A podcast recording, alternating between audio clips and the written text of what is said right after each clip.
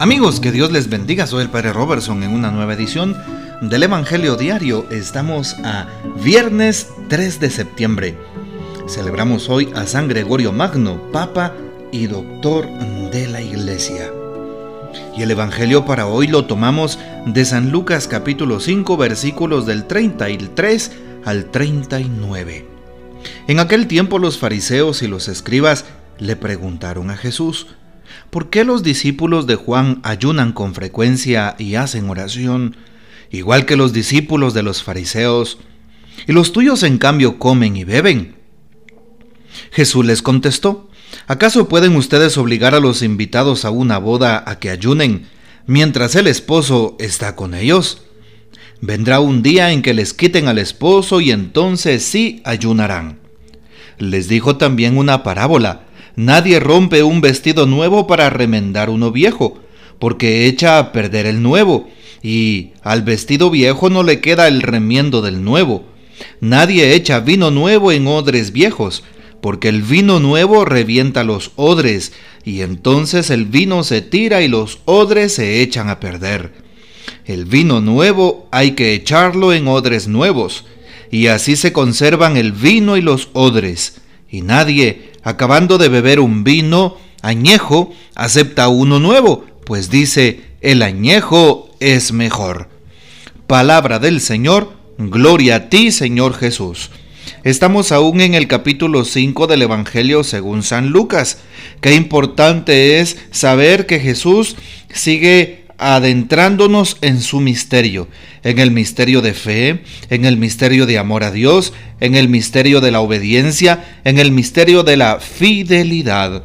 Hoy nos dice que los fariseos y los escribas le hacen una pregunta a Jesús.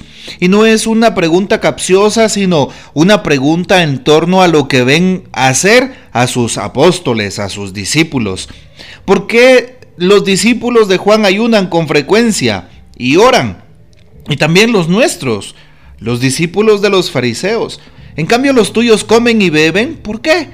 Recordamos que eh, se observaba fuertemente las eh, normas, se observaban las normas que tenemos en el Antiguo Testamento, sobre todo el mundo judío tenía como, como una eh, como unos principios fundamentales de acción en la vida eh, comunitaria desde el plano religioso. Y nos estamos refiriendo a los libros de la Torá, o nosotros los conocemos como el Pentateuco, los primeros cinco libros de la palabra de Dios en el Antiguo Testamento.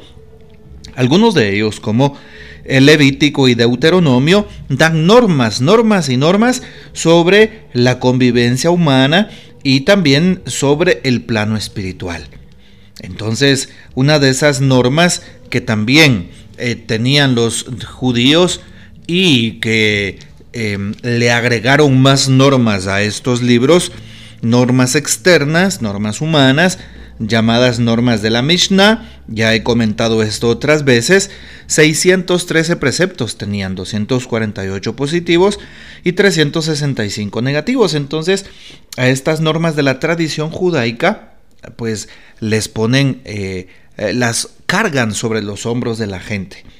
Y parte de esas normas decían que en sábado, sí, se hacía oración, se hacía ayuno, no podían comer ni beber. Entonces los fariseos preguntan, ¿por qué comen y beben si estamos en sábado?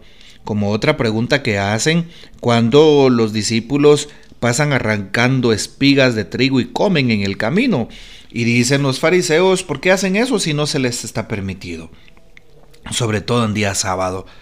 Y Jesús explica, ¿cómo es eso si el rey David con sus hombres comieron en sábado, entraron al templo y comieron los panes y la comida reservadas únicamente a los sacerdotes y no pasó nada? ¿Por qué? Porque lo hicieron en el amor de Dios. Lo hicieron con una necesidad específica. Tenían hambre. Por lo tanto, antes que la norma, antes que el sábado, antes que cualquier, em, que cualquier rúbrica, está la dignidad humana, está el hombre, está la mujer, están sus principios, sus valores y sus derechos fundamentales. Así es. Por eso hoy Jesús les contesta, ¿Pueden ustedes obligar a los invitados a una boda que ayunen mientras el esposo está allí? No, no se puede. Sí, vendrá un día en el que el esposo ya no estará y podrán ayunar. ¿Y quién es el esposo? Hoy Jesús está hablando de una boda. La boda del Cordero. Es decir, la fiesta que Dios hace aquí también para nosotros cuando nos convertimos, cuando dejamos una vida disoluta, cuando dejamos de pecar, cuando no le hacemos caso al mal que nos quiere tentar por cualquier circunstancia, cuando alguien deja un vicio, cuando dejamos la crítica hacia el otro, cuando dejamos el odio y el rencor. Muchas personas en su corazón guardan tanto rencor. Cuando eso se deja, entonces Jesús resucita. Entonces Jesús hace fiesta. Entonces hay fiesta en el cielo. Y precisamente cuando conocemos a Dios, ¿cómo podemos ayunar si Jesús está con nosotros?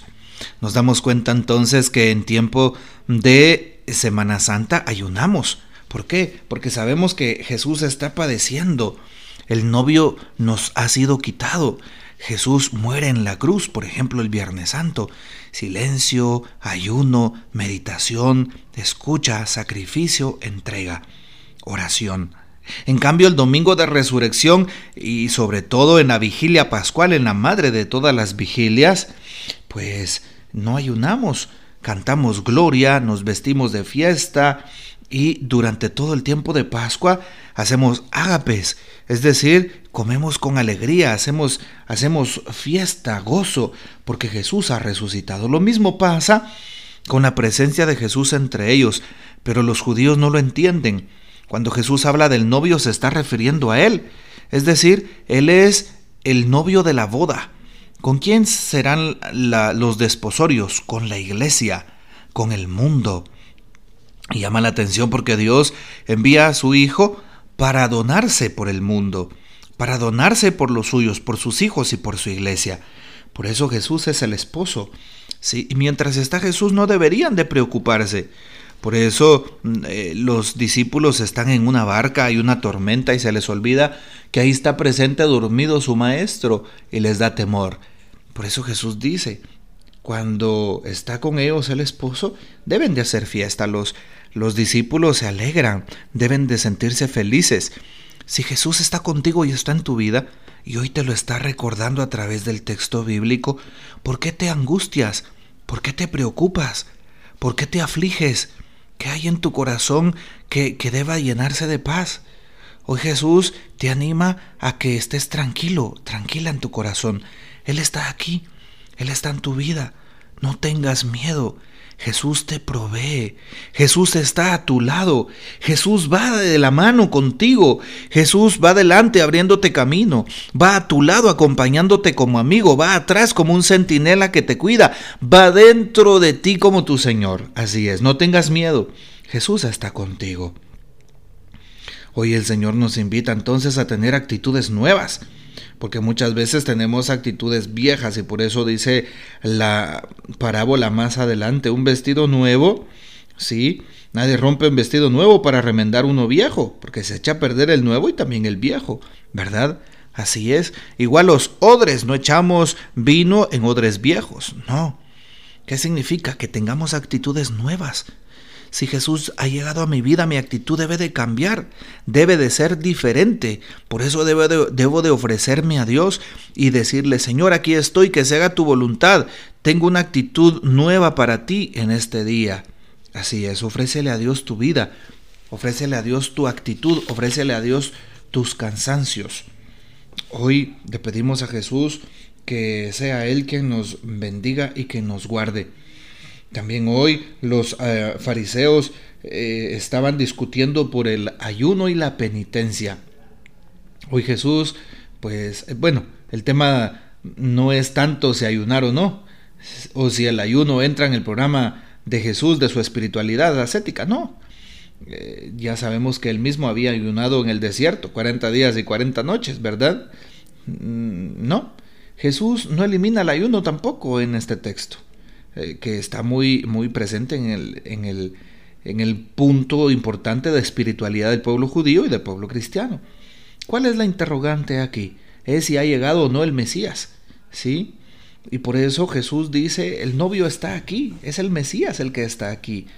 Y, bueno, si el Mesías está, entonces eh, deben de alegrarse. Aceptemos a Jesús en nuestras vidas y aceptarlo comporta cambios importantes. No se trata solo de saber unas cuantas verdades o cosas sobre Jesús, sino un cambio significativo de vida, vivir con alegría interior, saber que Jesús está conmigo y aunque tenga crisis y dificultades, aunque tenga miedos y angustias, aunque tenga pruebas y caídas, Jesús estará conmigo. Él es el amigo de, lo, de la fiesta, el amigo de los novios, ¿sí? Así es. Y Él es el novio. Él te invita a que lo abraces con amor. Bueno, pidámosle al Señor que, que nos ayude a ser testigos de su presencia, que nos ayude a escucharlo. Él está aquí, Él nos, Él nos invita a que lo tomemos en cuenta. Pues pidámosle que nos ayude a reconocerlo presente en nuestras vidas, porque Él nunca se irá, todo lo contrario. Que prediquemos un Dios vivo con nuestra forma de vivir, un Dios en el cual creemos con confianza, verdad eterna, un Dios que cambia la vida, un Dios que perdona, un Dios que bendice, un Dios que es misericordia. Que el Señor nos bendiga. Nuestra Madre Santísima nos guarde y gocemos de la fiel custodia de San José. Hasta mañana.